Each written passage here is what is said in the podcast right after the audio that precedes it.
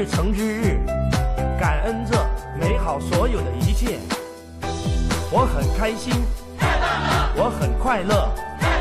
我很健康，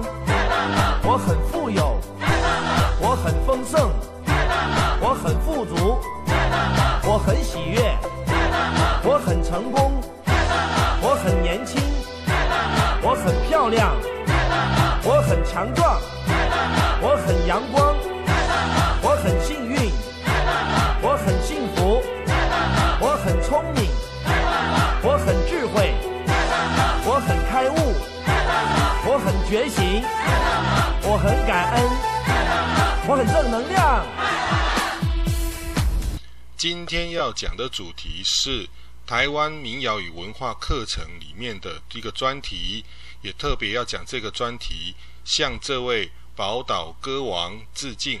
这位宝岛歌王就是文夏先生，文哈。文夏一一九二八年五月二十号出生在台南的麻豆，本名叫做王瑞和。艺名叫做文夏文哈，这个艺名是来自于他母亲所开设的文化洋财店中的“文化”这一个词的台语跟日语的谐音文哈。笔名叫做愁人，忧愁的愁，人类的人，是台湾知名的台语歌曲的歌星、作词家、电影演员。曾经灌录超过一千两百首的台语歌曲，而有“国宝歌王”、“宝岛歌王”的称号，但他也是禁歌最多的台湾歌手。文夏总共有九十九首歌曲被列为禁歌，比第二名的“今天不回家”的歌手姚苏蓉还多了九首，因此他被台湾文史工作者管仁健先生。称他为台湾的禁歌之王，也就是说，唱了那么多歌，做那么多歌曲，从来都没有人像他的数量这么多被国民党给禁止唱的。那么，他也用笔名仇人为日本歌曲改编的台语歌填词。这个时候，也就是所谓的混血歌曲的时代。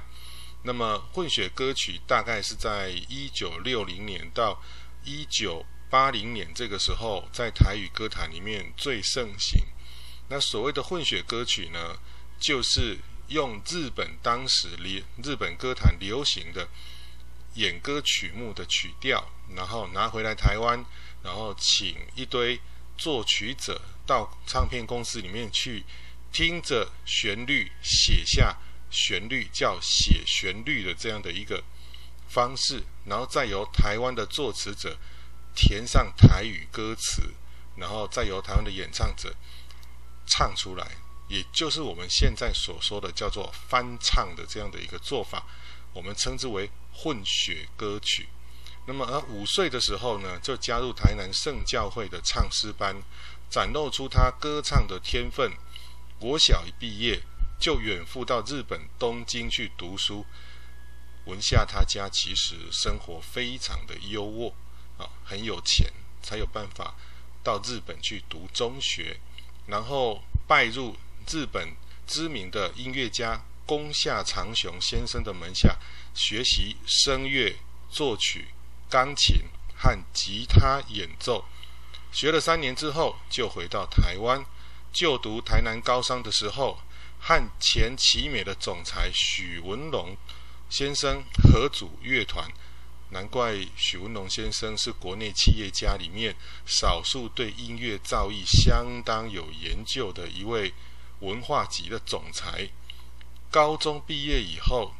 自己组了一个乐团，叫做文夏夏威夷乐团，开始以文夏为艺名进入歌坛。那么，为亚洲唱片公司呢录制了首张的台语专辑《飘浪之女》，成绩不错，又继续灌录其他的台语唱片。一九六二年，文夏和四姐妹首次主演歌唱片《台北之夜》，并随开并首开随片登台的风气。那电影跟歌曲都大受欢迎，是当时呢最卖座的台语片。文夏成为台语影歌双栖的明星。那当时电视是休闲娱乐的主流，台语歌曲哈却被规定呢一天只能够出现两首。为什么呢？因为推行国语政策啊，学校里面不能讲台语，不能说母语。那么电台、广播电台、电视一天最多也只能够推出两首台语歌曲。那么这样就造成了这些歌星们想要曝光，好，增加了曝光度的话，就很有问题。那会造成听众们不知道有谁出了台语唱片，那就会影响到唱片公司的。营收，那也造成了歌手的生存就有问题。于是歌手想，歌星想要曝光，就只能够另想其他的方法。而以歌王为主的台语歌唱电影，电影主角是可以随着电影片的播放而登台的，然后进行全台湾的巡回演唱，因此也带动了歌唱电影片的一个潮流。那曾经带着他的妻子文香，哎，这个不是那个妈阿香哈，是文香，学生文清、文丽、文英组成了四女一男的文夏四姐妹合唱团。那在这里跟大家解释一下，文夏先生哈，在台南有开呃歌唱工作室，然后有教学生呢唱歌。那大概收了将近一万多人的学生来去报名，好学唱歌技巧哈。那这边他的学生比较出色的就是这个文清、文丽跟文英，然后接下来是他的太太文香，他们组成了一个合唱团，在一九六二年到一九七六年之间，主演过总共十一部的台语电影。好，所以其实哈，台语电影比台湾的这个华语电影还要早，好，甚至在早年也有布袋戏电影，好，也有歌仔戏电影，好，那都是台语的，所以，呃，同学们不要觉得说，哦，是先有华语电影的精彩，后来呢，本土化运动起来才开始有台语电影，其实不是的，一开始是先有台语电影，到后面才有中影公司他们开始去推出这个华语电影，好。那以仇人为笔名创作的台语歌歌词呢？一九四九年呢，他就读台南高三二年级的时候，哦，就创作过名曲《飘浪之女》。那作品呢，包括著名的混血歌曲《黄昏的故乡》、《妈妈，请你也保重》、《星星知我心》和《比个小姑娘》啊，这些是比较令人耳熟能详、知名的传唱的这个歌曲。那么这里呢，我们要讲的是，啊，台南高三二年级的时候就能够写出《飘浪之女》，实在是啊，作曲啊，哈，作曲的部分的能力实在是令人刮目相看。国民党政府败退来台，那么一九五一年，台湾就开始出现了几家小型的唱片工厂。为什么呢？因为自从台湾的第一首啊商业流行歌曲。《桃花泣血记》在台湾出现以后，啊，日本人就大量的来台湾，哈，投资开唱片公司，哈，出版唱片，哈。但是战后呢，这些日本唱片公司通通被要求遣返回日本，所以当时台湾就缺少了。那个会制作唱片的这种大型公司，那直到这一九五一年之后，才开始出现了几家小型的唱片公司啊。那再过几年之后，台湾自己制作唱片的技术就成熟了哈。那么一九五七年，二十九岁的文夏就推出了台湾第一台湾流行歌坛第一张可收录八首歌曲的黑胶唱片。好那在当时呢，就大为轰动。那也可以说呢，文夏是台湾流行歌手的鼻祖，好的第一位就对了哈。那么一九六零年的时候呢，这时候，文夏是三十二岁，那正值他的创作力最旺盛的这个年纪，所以呢，他写出了这个妈妈我也真勇敢，妈妈我也真勇健，妈妈请你也保重的这些歌曲呢，相继被国民党的警备总部冠以思乡情切、扰乱军心、减损士气、阿兵哥不能想妈妈的理由查禁，好、真是莫名其妙，这样也要查禁人家？唱歌是表情达意的，那你除非你就是。呃，害怕你的军队叛变哈、军力受损，那你才会做这样的事情哈、实在是很莫名其妙。真的能反攻大陆，早就打过去了，干嘛在那边骗呢？对不对？国民党真的骗了台湾人，骗了这些军人啊，好、骗他们到老，真的是不应该。那这个歌，这些歌曲呢，一禁就禁多久？禁三十年。那直到什么时候才解禁？一九八七年。台湾解除戒严以后，才解除禁令，才能够在公开场合才能够唱啊。那么，这个根据歌史研究者哈李坤城先生的研究，在台湾戒严的三十八年的时间里面，歌曲被禁最多的就是文夏，那一共被禁了九十九首的歌曲。那讲到禁歌的的时候呢，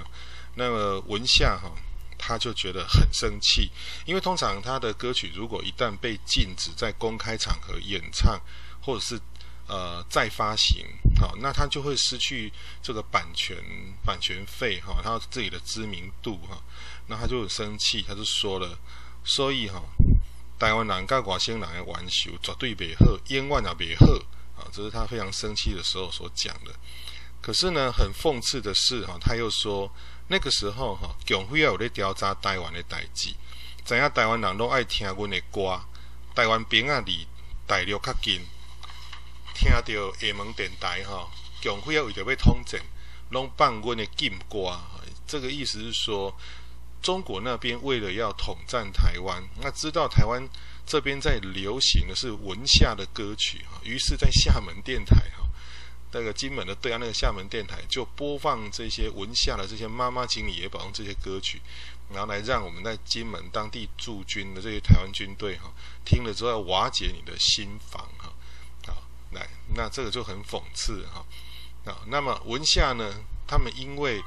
台语歌曲在一九六零年代以后啊，每天呢只能在电视啦、广播电台啊只能出现两次，那当然。全台湾的歌手也不是只有文夏先生一个人啊，哦，那他不可能说每天让他出现两次，有很多很多的歌手都有唱片公司安排了，积极的想要在每天哦，在节目啊里面呢能够出现两次来进行宣传，所以歌手们、唱片公司们就非常的竞争，那也会产生排挤效应，于是呢就会造成他们的收入哈大为的减少。那么，受过呃日本教育，也到过日本去学音乐的这个文夏先生啊，那他其实他日语是非常非常之流利的哈，在日本表演的时候，还曾经因为日语说的太流利了，那被观众呢当场怀疑他根本是假冒的日的台湾人，他是装的啦，他不是真的台湾人，他是日本人假冒台湾人，那要唱台语歌来验明正身哈，那文夏就苦笑说：“实在很讽很很讽刺哈，在台湾我不能唱台语歌，而到了日本呢，却要唱给一群不懂的人听，这实在是很夸张哈。那这样的事情其实也屡见不鲜了哈。像我老师自己的姑丈和外公丢哈，他也是日治时期受过高等科教育的精英哈。”然后他的日语发音哈、哦、非常非常的标准，他甚至会讲大正天皇时代的那个标准日语哈、哦。那呃七八十岁了，然后带着我姑姑呢到那个日本去玩哈，然后他在吃水果没吃完哈，然后就带着要进海关，然后可是呢海关人认认为说农产品不可以带进来，你要在海关外吃完。可是我姑丈就用很流利的日语跟他说：“啊，我就老人家吃不了那么多，吃不完，我是不能，我可不可以让我带进去呢？拜托你。”结果呢，呃，日本海关人员听到他用这么标准的日语、这么流利的日语在跟他沟通的时候，海关人员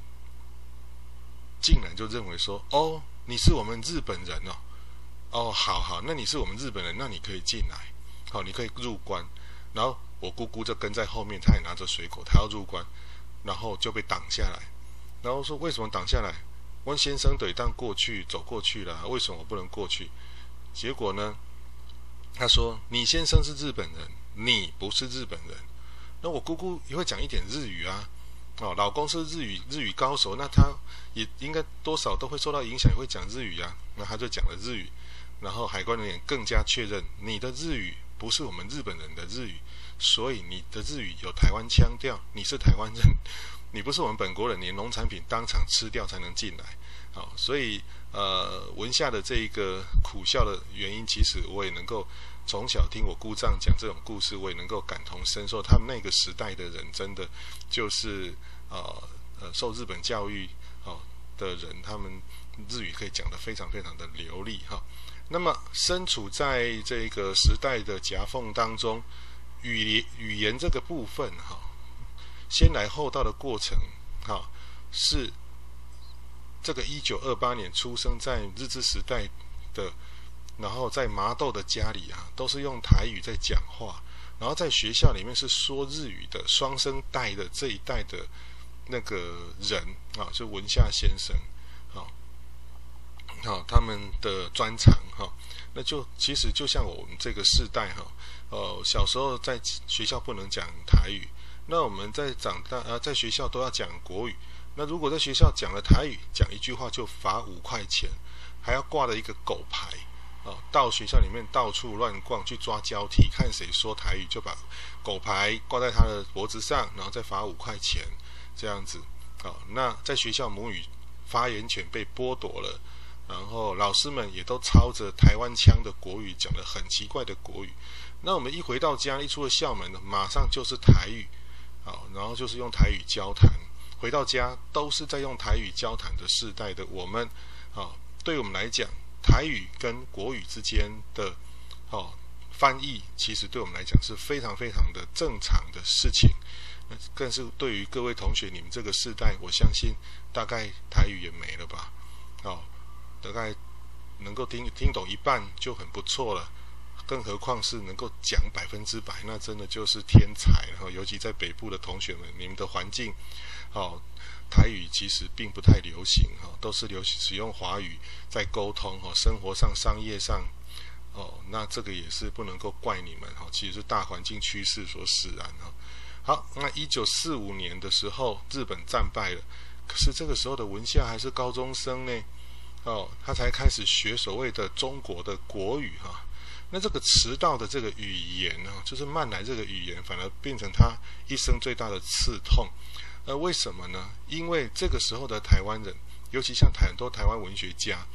他要有学会台语，所当时的国语叫日语，可是后来学一个中国的国语，就是北京话，好，然后禁止说日语，可是他们的习惯已经是台语思考跟日语思考，在创作在写，现在被强迫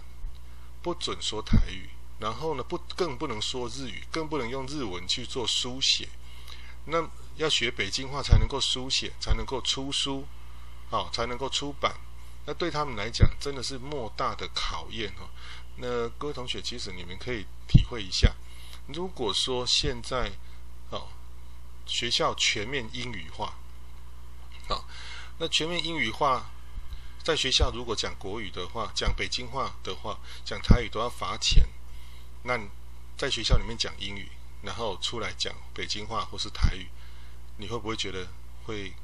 卡卡的？然后然后很难去做转换翻译的这样的一个问题，在你们这个时代就会面临到很大的转译的问题，包括我们老师也是会有这样的问题。那当然，对那种小学生的话，他不会啊，他从小就是习惯于讲英语，甚至他忘了母语，自己母语是什么，还甚至长大以后是认为英语就是他自己的母语啊，这样这样的自然哈。好，那么，呃，文夏就是在这种环境里面哈，不停的在挣扎生存。那么从一九六二年到一九七二年之间，文夏先生呢，平均每一年就拍一部台语歌唱片。那所谓的台语歌唱片，呃，大家不要误会了哈，就是说他是好莱坞那个那个什么歌舞剧哈，妈这种的影那个电影片，像那个什么呃，越来越越爱你有没有？哦，那个不是不是不是不是不是，他那个是台语歌唱片，就是说在剧情当中，哈，歌手要登台演唱，好，然后那个像那个什么。呃，洪一峰先生哈、哦，当初也是用这种拍这种电影歌唱片，然后就是一个呃帅气的歌手哈、哦，然后爱慕一个女生，然后爱慕不到，然后结果哎他在登台演唱的时候，叫做唱思慕的人苏博威郎，那女主角就在台下这么静静的一直听着看着他这样子，然后等于说其实哈、哦，就是一种呃唱片工业跟歌唱工业的。异业结盟，然后让你在电影里面唱歌，而这首歌它会出来四处演唱，然后发行唱片，等于就是我们现在的名词叫做置入性行销的这样的一个概念的意思。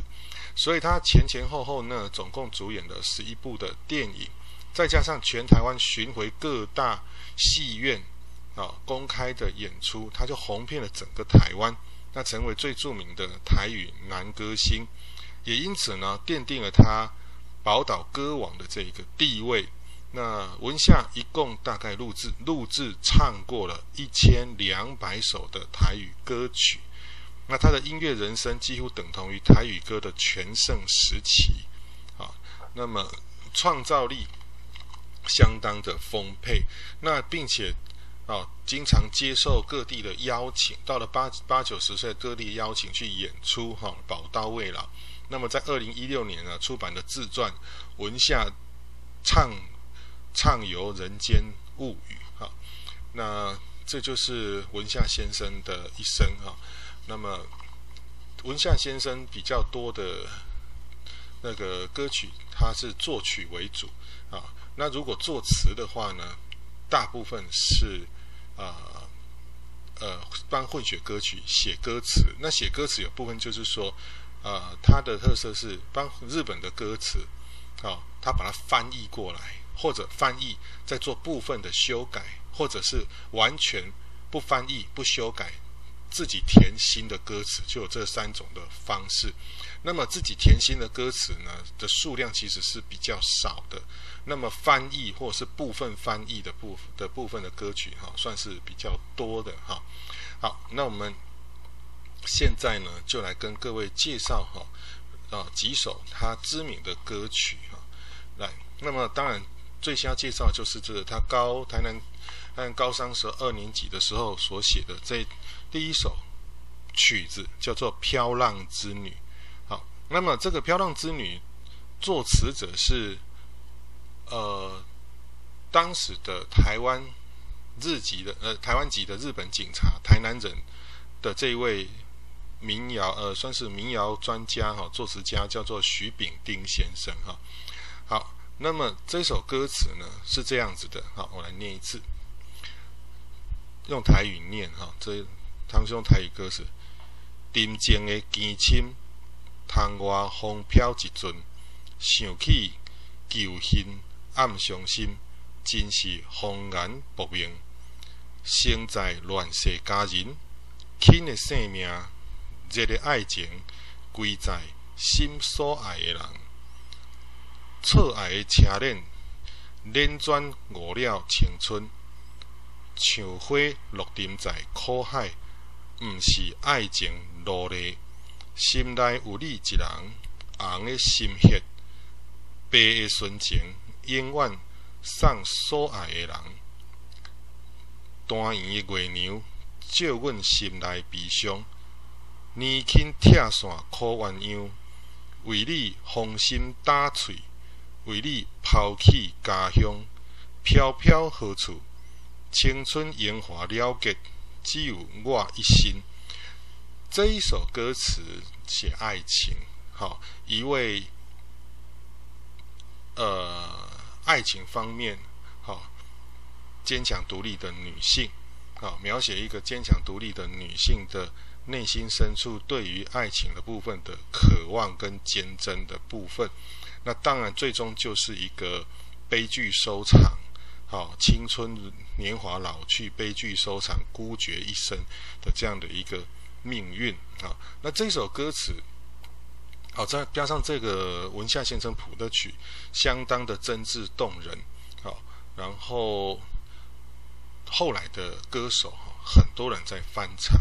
那么老师接触这首歌曲的话。好，是从文夏先生一开始的演唱啊，原唱是文夏先生的歌曲，然后接下来呢，我听到的是稍微改编版，歌词略微改编版的这一个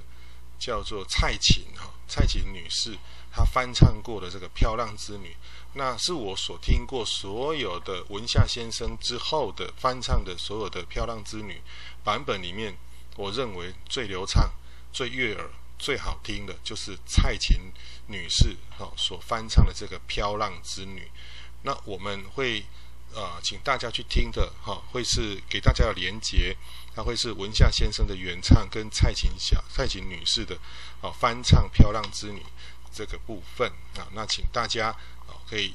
把我刚刚用台语所念的歌词啊重复的多放几次，然后再对照我老师所附的这一个。档案上面的资料，那你就可以把台语练得很好，然后歌词你也可以，把它唱得很熟，好。那么第二首呢，非常知名的这首歌曲，它叫做《黄昏的故乡》，黄昏的故乡。那么这首歌词的这首歌曲的作词人就是文夏，他用笔名仇人哈来。来当做他那个作词人，那可是这个作曲呢是日本的横井宏，其实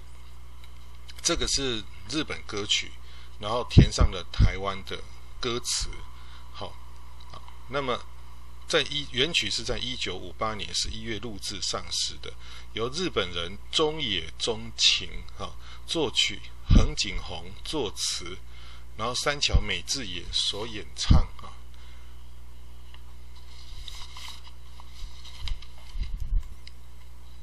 那因因为一九六零年由台湾音乐家文夏哈填台语歌词，在翻唱之后哦，相当的受欢迎。那当年代哈那个年度，因为有许多人哈被中华民国政府列入黑名单哦，那在海外二十几年都没有办法回台湾啊。那比如说什么叫黑名单呢？还很简单，得罪政府嘛。你的意识形态，你的言论是反政府的、反国民党的，好、啊，然后反威权的哦。你如果在海外的话，你就从国国内逃出去的，没被抓到的，抓去绿岛关起来的，去唱绿岛小夜曲的，或者说到了美国去留学，到日本留学，才发现哇，原来我所从小到大所接受的这一种叫做呃。我是堂堂正正的中国人啊，然后拥护领袖、拥护蒋介石啊，这些的想法根本就是错的啊。然后发现我自己是真真正正的台湾人的这个时候呢，奇怪了，很多台湾人为什么在国台湾在台湾里面都是当一个很乖很乖的一个小小宝宝？那等到他长大了，二十二岁，来来来来台大，去去去去美国留学之后呢，在美国的图书馆，在美国的课堂上学到了真正的民主自由的真谛跟价值之后呢，好像那个大脑的那个开关呢被打开了，对不对？那打开之后呢，就开始开始有了，哎，开始觉得。成为一个人是一种什么样的感觉？真正有人权是什么样的感觉？再回头看看自己从小到大、从小到大生长了二十二年的台湾，怎么会是一个呃独裁者爪爪牙横行，然后台湾人只有乖乖当顺民才能够活下来的一个环境？因此，在美国那种环境底下，加上二十二岁毕业之后热血沸腾，那就会。对于这个独裁政权充满了青春的不配合，有没有？公民不合作，这种想法就有了。那可是老师，为什么他们在美国有这些言论的时候，有这些活动，参与那些呃游行示威活动的时候，会被知道呢？我告诉各位，其实很简单啊。你以为这一些出国留学的这一些台湾的年轻人，这些本省人、外省人出国去留学哦，然后天高皇帝远，在台湾的国民党政府这个独裁政权，他会不知道你在那边干什么？他当然知道啊，他也会派留学生出去啊，而这些留学生都是领国民党的中山奖学金出去那边干什么？当打手，当 spy 啊。就是职业学生，这样了解吗？而这种职业学生不止在美国、日本，在欧洲、在英国，在台湾的大学里面，也都有派驻职业学生在读大学。哦，所以啊，常常国民党会教我们的长辈说：“小心，匪谍就在你身边。”但是实际上呢，匪谍根本他妈的不在你身边，他们才说人家匪谍的人，自己才是最大的匪谍。好，那。呃，台大哲学系事件哦，就是哦，他们自己最大的匪谍埋藏在呃大学校园里面啊、那那个在海外这些人哦，一旦被知道你从事反国民党哦、反威权哈、哦、反国民党政府、反蒋介石的不当言论的时候，你就会被做注记啊、然后被注记之后呢，诶，你会发现一件事情。你想坐飞机回台湾？不好意思，你没办法入海关。你到了桃园机场的海关，你进不来，你被挡于国门之外。你只好又搭飞机回日本、回美国、回欧洲。那这一些都变成所谓的海外台湾人，哦，海外黑名单，就进不来就对了。所以呢，这些海外台湾人的聚会当中。黄昏的故乡这一首歌就经常被拿来当做疏解压力、疏疏解思乡情绪的这个歌曲。哈，那么除了文夏的版本持续在传唱之外，也有许多歌手哈都会一直翻唱这首经典的歌曲。其实到现在哦，这首歌曲依然还是，当然已经没有海外黑名单了哈，但是这首歌曲依然还是成为大家耳熟能详的一个歌曲哈。那么。这个海外黑名单，职业学生其实也有职业学生功成名就啦，回到台湾之后，攻从哈佛回来功成名就哦，然后一路这样子，凭着俊帅的外表哦，然后那个那个怎么讲？呃，镀金的学历，然后在海外陷害很陷害很多台湾人不能回台湾的这样的职业学生，还一路一路一路的这样子很顺遂的哇，被选民把他拱上了啊。总统宝座的也是有啊，他打死不敢承认，因为他在海外从事黑名单工，那个搜捕黑名单工作的时候，提供资讯给国民党政府来陷害台湾人的时候，他被拍到照片啊，这就就这样子啊，哈、哦，回到台湾他就一天到晚很喜欢穿着短裤到处去跑步运动啊，就这样子，好、哦，好来，那么呃黄昏呃黄昏的故乡，在台湾戒严与。戒严时期跟白色恐怖时期，啊，与这个望你早归，我们上礼拜有讲过那个 Nakano 的啊这一首望你早归，捕破网李林秋的捕破网，还有李林秋的望春风，好，以及文夏的这一个妈妈请你也保重，这些歌曲并列为台独。运动人士跟党外运动势力的五大精神歌曲啊，因为这些会让你在海外唱歌的时候想到故乡，想到台湾，所以这些人士聚会的时候唱歌，经常是会唱完之后热泪盈眶，因为没办法回家呀，没办法回故乡啊，哦，那因此也使这几首歌曲啊。就是黄昏的故乡，望你早归，捕破网，望春风，妈妈请你也保重。被当年的中国国民党主导的中华民国政府，就把它列为禁歌。好，好，来，那这个不就是很奇怪的事情吗？其实禁歌，我们其实也可以开一个专题来讲哦，因为你除了这些歌曲的话啊，那这是因为台独运动的关系，所以列为禁歌。其实有时候也很莫名其妙哈，为什么？个那时候的新闻局一个警备总部真的是很天才，就是一批人专门都在监听哦台语歌跟华语歌的歌词到底有没有哦透露出反政府哦舔中国哦舔中共的这样的一个呃的内容哈，比如说。啊，邓丽君女士哈，她就唱了一首歌，叫做《何日君再来》啊。然后呢，前面歌词都没问题，但重点就是最后一句，啊，叫做“何日君再来”，叫去警备总部。你唱这首歌是怎么样？是要庆贺、怀念叫日本军人？军国主义再来入侵中国吗？哦天哪！Oh my God！这天大的冤枉哦！那个是旋律的问题啊。但问题是被打到变丧家犬的国民党，他根本就是风声鹤唳、草木皆兵啊！他只要听到这个有关于和日军啊、再来，他就吓个半死啊，就很敏感，挑动他的敏感神经啊，就像是我们上课所讲过的这个李林秋的这个。本来那首歌叫做《四季红》嘛，对不对？那他硬要他要硬把它解释说，《四季红》这个“红”是中国共产党、中国红军的“红”，中国五星旗的“红”，中国东方红的“红”。他非得要这样去讲，逼迫李林秋说把它改叫做“四季谣”才准准你唱。那李林秋先生也为了这首歌能够让自己平安脱险，当然是同意就叫“四季谣”啊。但是这样感觉就非常的不尊重人家独立创作的精神了。那就只因为他认为你在想想着去那个怎么讲，暗中去唱和着共产党，或者暗中唱和着日本军，啊，这个让他们感觉到非常的不爽，啊，就把它列为禁歌了。这样子，好，好，那接下来呢，我再来跟跟呃为各位来念这个。黄昏的故乡的这个台语歌词，黄昏的故乡叫着我，叫着我，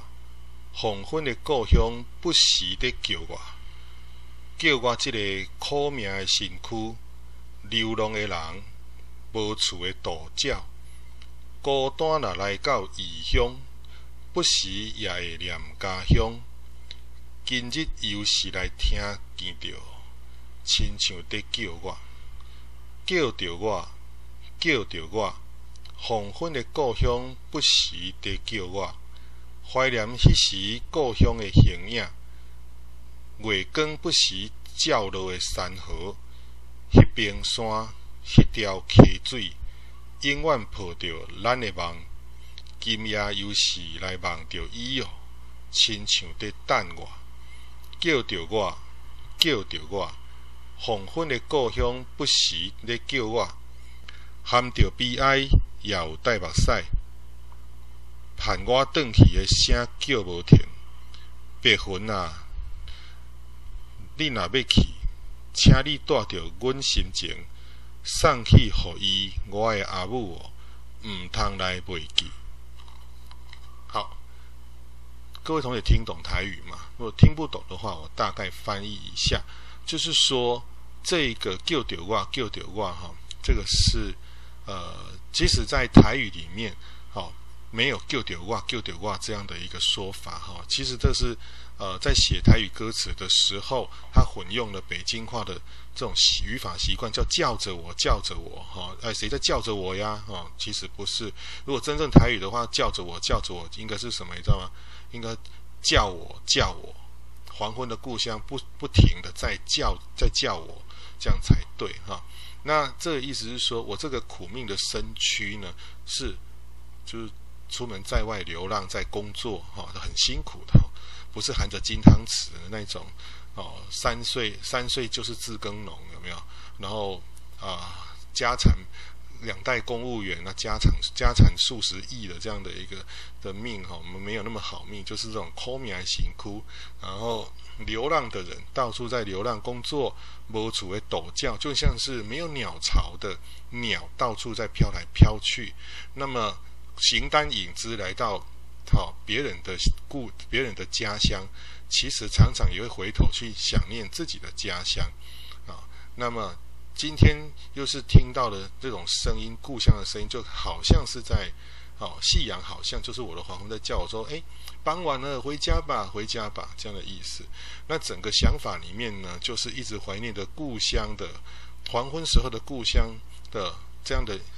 呃影像，哦，月亮、月光，哦，山巅、水崖、溪水，哈、哦，通通是一直在呼唤着你。好，叫你要赶快回家。那回去干什么呢？其实啊，最大的目的是什么呢？黄昏叫你做什么？你妈在叫你回家，你妈妈在故乡想着你，你的老母亲哦，在想着你。那为什么你还不回家？这个意思哈。好，来，那当然，这首我说这首歌是呃海外台湾人聚会的时候最常、最主要被唱的这个歌曲，当然就是回不了家哦。各位同学，不要去觉得说还回回不了家有什么关系？有视讯，那时候最好是有视讯，那时候最好是有手机，那时候最好是有三 C 产品哦。没有呢，要到一九八七年才解严，然后一九九零年以后黑名单才突破国民党的封锁，大量的人通通回到台湾呢。那像那个谁啊，我们台湾文学系啊。哦，的创系的第一任的系主任张良哲教授，当初也是因为怕被那个美丽岛事件牵连，赶快接到通知，赶快逃到日本去，然后在日本那边研究台湾文学，收集台湾相关的资料，啊，接待从台湾逃亡过去的这一些的人，帮他们安排哦生活，啊，然后被列为海外黑名单黑名单当中最黑的那一批哦。他是最后被解禁的人哦，那那他们的家人如果在台湾有什么哦不舒服啊，或是什么不平安的事情，他根本就是只能望着月亮去哭泣，想念家乡，你知道吗？哦，但愿人长久，千里共婵娟的那样子一个想念的心态哦。那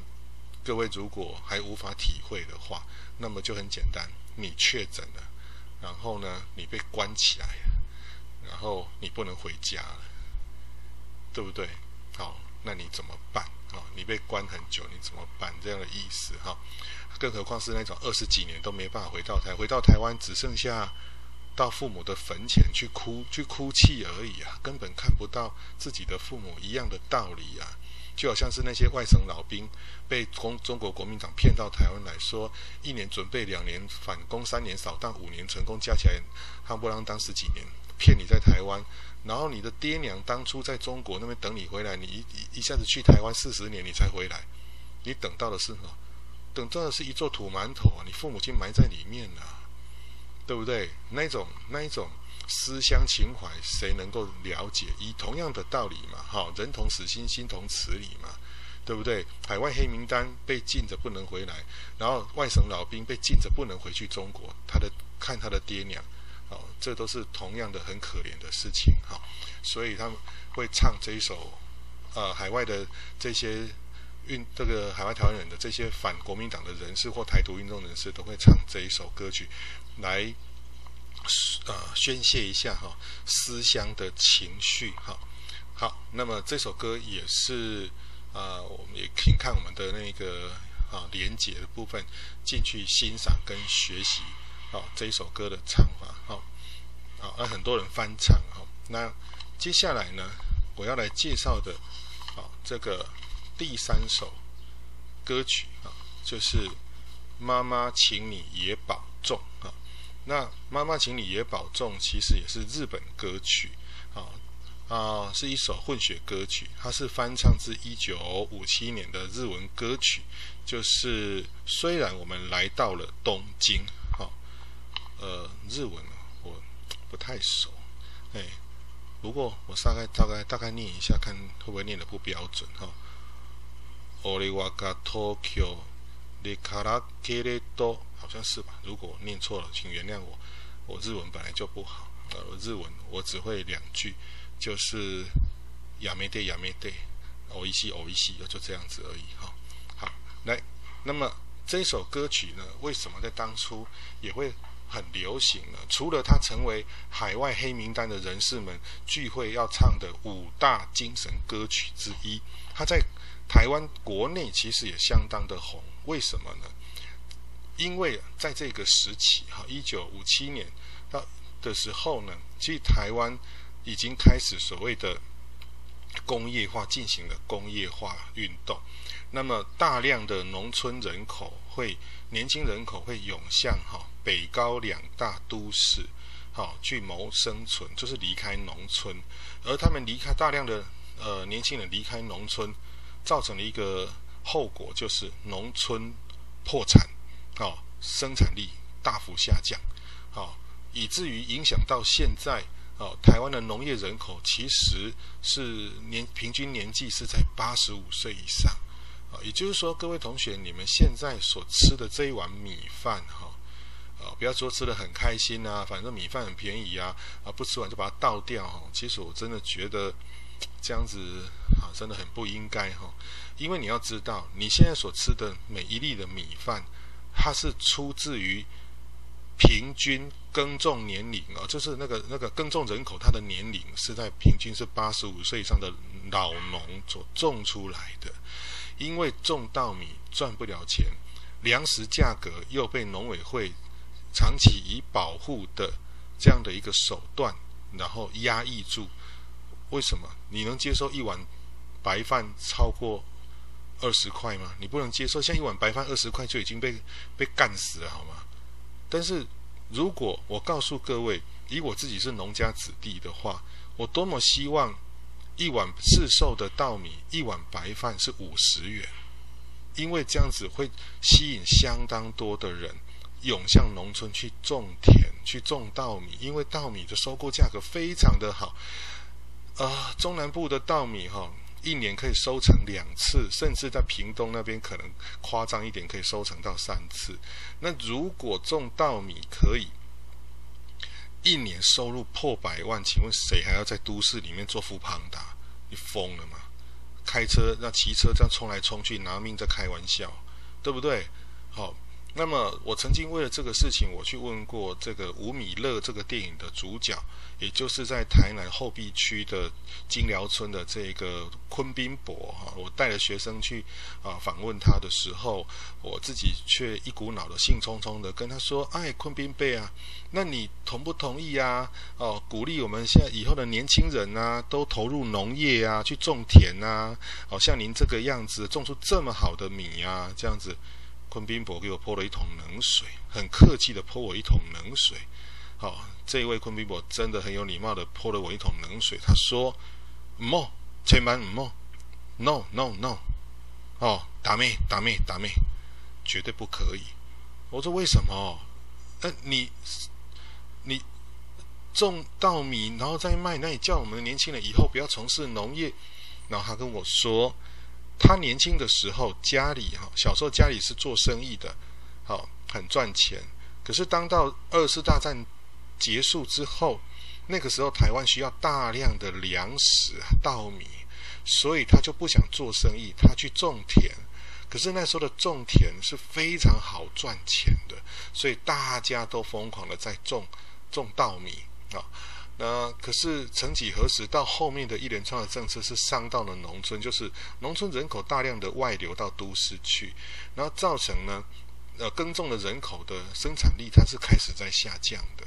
好，然后到最后稻米的价格被控制住了，粮食价格被控制住了之后，他们就变成只能守在农村，变成守住农田，好，让农田不能荒废掉是。呃，农人们的一种敬天、对天的一个敬意的一个习惯，所以他们纵使做到了农田种植到一般来讲，公务员六十五岁就退休了，爽爽的退休了，因为平常没事干，对不对？那你爽爽就退休了。可是农人呢，没有退休的一天。农人对于土地的感情，还有那个道德责任跟对天的承诺，啊，是必须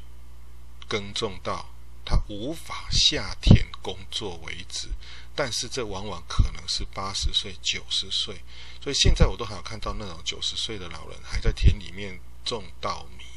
好，在那边耕作。因为我就说不要种了啦，对不对？休耕了，他说不行哦，田如果给他荒废掉，玉皇大帝会不高兴哦。这个对天是不敬的，不可以对不起上天对我们这么照顾哦。这个听了真的会，哦，很感动，会流眼泪哈。好，他们我们的台湾的农民哈，敬天爱人的这种精神真的是非常令人尊敬啊。那么，但是问题是，我说那你们的小孩呢？啊，还废话，这问这种话不是打我打我自己一巴掌吗？对对对对对，我就是那种啊，高中毕业以后，国中毕业以后离开家乡去外面哦读高中哈，然后接下来都读大学，然后到都市里面去享受了读大学跟都市的便利性之后。我谁跟你要去种稻米？谁跟你要去种田？要不是，要不是国中毕业之后侥幸考上的外地的高中，逃离了家乡，哦，逃离了农田，再也不熟悉到田里面去务农的那种辛苦，有没有跟做做工人的那种那种那种感觉啊？不然的话，可能现在就只是一个农工阶级，钱也赚很少。因为钱赚很少，所以我们要离开家乡啊！因为我们的家乡就是偏乡，所以我们要离开家乡到城市里面去找工作呀。那一九五七年这个时候的台湾年轻人也都是这样啊，希望到工业化、商业化的都市，尤其台北、新北这个地方去找工作啊，对不对？不要再种田了，累死了，热死了。现在种田的可能会热死、热衰竭，死在农田里面的比比皆是啊，不是这样吗？而且种农作物又赚不了钱。好，如果当种农作物可以赚很多钱的话，那那年轻人全部都冲回农乡下去承承包，哦，去承包那个农田来耕作了，不是吗？好，所以说啊，如果说啊，像啊彰化啦、云林啦、嘉义啦，哈。苗栗啦，是不是大量的年轻人都往都会地区去冲哈？如果说各位同学呢，你们的呃阿公阿嬷啦，或者是您的爸爸妈妈，应该你们这个年纪爸妈都是台北长大的了哈。如果你的阿公阿嬷跟你说啊，那个过年的时候要回云林去拜拜啊，我们是云林来的哦，那我跟你说，你在百分之百就是住在三沙顶坡嘛，三重嘛，哦，新庄嘛，是不是？哦，这一带三重、新庄这一带汇集了很多来自云林的乡亲，因为这个这个地方是所谓的手工业很发达、轻工业很发达的地方。那么，如果你们是这个地方的人，大概我看看三重埔家可能哦，百分之七八十是云林来的人。哦，那我有问过好多学生，其实几乎都是都跟云林有关系，他们的阿公阿嬷的家都在云林哈。所以他们过年呢都会回云林哈，那为什么呢？因为他们就是爸爸妈妈或阿公阿嬷早年就是到新北哈台北县哦来这边谋求工业的工作机会，要想要赚多一点钱。那可是在这个时候呢，没有高铁，台铁的速度也没那么快啊，哦。然后，如果你要上来台北，他到回云林一趟，回家乡一趟，其实没有那么方便。而而且要工作，能够随便请假吗？当然不行啊，也不像现在这么方便。有疫情，让我们可以线上教学，你线上上课，哦，说不定我这么认真的录了这些东西，其实你根本就没有在听啊，对不对？那那你也没有在学啊？但是以前的人真的就是没有办法任意请假，哦。然后他就没有办法回家去，但是没有办法回家去，那放着爸爸妈妈年纪越来越大，越来越大，就留在家乡那边务农，好，然后渐渐的，渐渐的，一回见面一回老，好，渐渐的，你爸妈就开始，哈，如同一根蜡烛点燃了，照亮你的一生之后，那这个蜡烛就渐渐的烧到最后，哦，蜡炬成灰泪始干，哈，它就灰，有一天突然就。那个烛火就灭了哈，就灰飞烟灭了，那你可能就会来不及去尽孝哈，这是呃呃树欲静而风不止啊，子欲养而亲不待的这个感叹。所以当初这首歌呃文夏先生把它哦呃做混血歌词填词，然后唱出来的时候，就感动了非常非常多的在外的年轻游子们。哦，他们这首歌也是他们心情的写照，所以海外台独运动或党外运动人士会拿它来唱歌，是因为他回不了台湾看家人。而岛内的我们国内的这一些年轻人，在北部大都会区这个唱这首歌、听这首歌的年轻人，也是跟他们一样，哦，同样的心情哈、哦。好，那我们接下来呢，就来各位各位，好、哦，念用台语来念诵这一首歌词。妈妈，请你也保重。若想起故乡，目屎就流落来。免挂意，请你放心，我的阿母虽然是孤单一个，虽然是孤单一个，我也来到他乡的即个圣都。不过我是真勇敢的。妈妈，请你也保重。月光暝想要写批来寄予你，希望会平安过日。我的阿母。想迄时强强离开，想迄时强强离开，我也来到他乡的这个圣都。不过我是真拍拼的，妈妈，请你也保重。寒冷的冬天，夏天的三更暝，请保重，毋通伤风。我的阿母，期待着早日相会，期待着早日相会，我也来到他乡的这个圣都。不过我是会转去的，妈妈，请你也保重。好，来，那么，呃，如果听不懂台语的同学哈，那请你听反复的把我念诵的这个台语歌啊，这个台语诗啊，多听几次。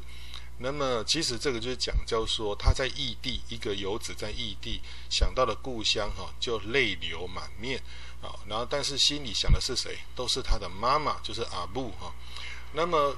这首歌怎么不讲阿爸呢？哈，没有啦，因为哈孩子跟母亲的距离是比较近。台湾的哦那种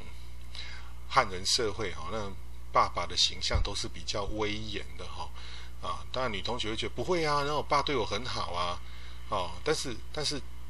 基本上那是现代的爸爸了哦，跟孩子是比较属于那种。朋友关系哈，比较属于西式教育的才会这样。那传统教育的传统台湾社会的父亲都是比较严肃的哈，比较威严的一个，哦，比较坚韧不拔的一个形象。所以你就不太可能说去对着你的爸爸去个塞奶，好去跟他说，爸，我要五块钱买乖乖，我要什么多少买什么东西哈。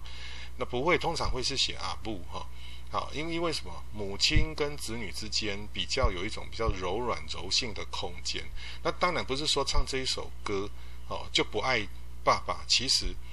爱爱爱着妈妈就是爱着爸爸。妈阿布这个只是一个双亲的替代词而已。哈、不要去在字面上去做文章，好吗？来，然后他告诉告诉。他的妈妈说：“虽然他自己是孤单一个，一直强调虽然是孤单一个，那他也来到他乡的这个省会重要的都市叫仙都哈。然后不过我是身体维持得很健康，那妈妈请你也保重，我也保重，那请你也保重，你不用担心我，那也不要让我担心你哈。然后在月光的夜晚哈，他想要写信来寄给来寄给你，瞎胚台语叫做信哈。”啊，台语叫做胚啊，信的台语叫做胚，被寄好礼寄给你，希望能够平安过日哈。我的妈妈啊，啊，想到那个时候强强离开，其实是强强离开，强强是什么？你知道吗？哦，非常勉强哈，但是却又不得已哈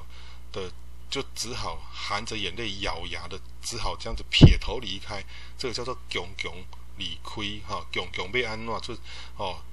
哦，已经快要怎么样了？叫囧囧离亏哈，就离开了故乡，然后来到别人别人的故乡，哦，别人这个热闹的故乡，比如说新北啦、台北啦、高雄啦。那不过呢，我是非常努力认真的在工作跟生活。那请你也保重。其实哈，在这个地方啊，哈，其实都是整首歌的歌词，其实就是在诉说着一个什么：妈妈、爸爸身体健康，不要伤风感冒。不要得到风寒，身体健康，那在外的异地的游子才能够，啊、家中二老平安的，他在异地才能够安心的、努力的去挥洒他的青春岁月，去，呃，建功立业、开疆拓土、创造哦美好的事业，然后再怎么你知道吗？在闲工得邓来哈，但是闲工得邓来的这个世代，其实他们有一个很奇怪的习惯，就是我如果从台北、从新北哈，如果要证明我事业成功，我赚大钱了，那个时候其实赚大钱是多少？你知道吗？一百万，百万富翁。在我小时候啊，我小时候，我听到说百万富翁，哇，好有钱哦，这样的百万呢。你现在说百万富翁，那叫第一桶金好吗？那叫那叫富翁吗？那只是第一桶金，这样懂吗？那个只是擦屁股的卫生第一张卫生纸而已。哦，那种现在的一百万根本都不是钱了，现在是什么？叫做亿万富翁。我想成为亿万富翁。我们小时候是立志是成为百万富翁。你看这样子，呃，有四十年的时间。货通货膨胀到什么地步耶？对不对？从赚百万富翁哦，到变成现在要亿万富翁才是人生的目标。你会发现一件事，其实这个呃的落差，其实，在陈升的新宝岛康乐队里面哦的第一张专辑叫做《几霸版》，这里面的歌词也有讨论过这样的事情。这个我们留在后面陈升专辑的时候，我们再来讲。好、哦，那么不过跟他妈妈强调，我是会回去的，我不是到北部在那边哦求学、工作、过生活，找个女朋友、找个男朋友，结婚了就不回家了。我是会回去的，安慰妈妈，告诉妈妈，透过月亮告诉妈妈，哦啊、我是请你要保重哈。有一首歌叫做《满归想爱人》，有没有？望月想爱人，其实那未必是呃想女人啊，其实想的也是爱的人，也是父母亲啊，对不对？那也就是回到刚刚之前所讲的，就是啊，苏东坡那那一句那一阙词叫做啊，那个但愿人长久，千里共婵娟哈的这样的一个心情哈。好，那我们今天呢就。介绍了这一个文夏先生哈，好所呃这三首比较知名的这个歌曲哈，呃呃也是在向呃刚刚过世的文夏老师哈致上最高的敬意，谢谢他为我们台湾乐坛哈带来这么多好听的。歌曲啊，让我们后代的我们都能够继续的去享受他所留下来的文化成果，而他这些歌曲，相信也会被世世代代的人继续的传唱下去啊。那像《妈妈腔里养多点》，后来是这个叶启田再把它翻唱，而变得更加的呃热门啊，那也创造了叶启田成为宝岛歌王啊，也就是这个《妈妈腔里养多点》。那不管任何时代，爱情它永远是一个主要的啊主题。那妈妈她也是一个主要的一个主题。那故乡也是一个主要的主题啊。好，来，那么我们今天的节目介这个台湾民谣与文化的文夏专辑，我们就简简单的介绍到这个地方。呃，如果各位。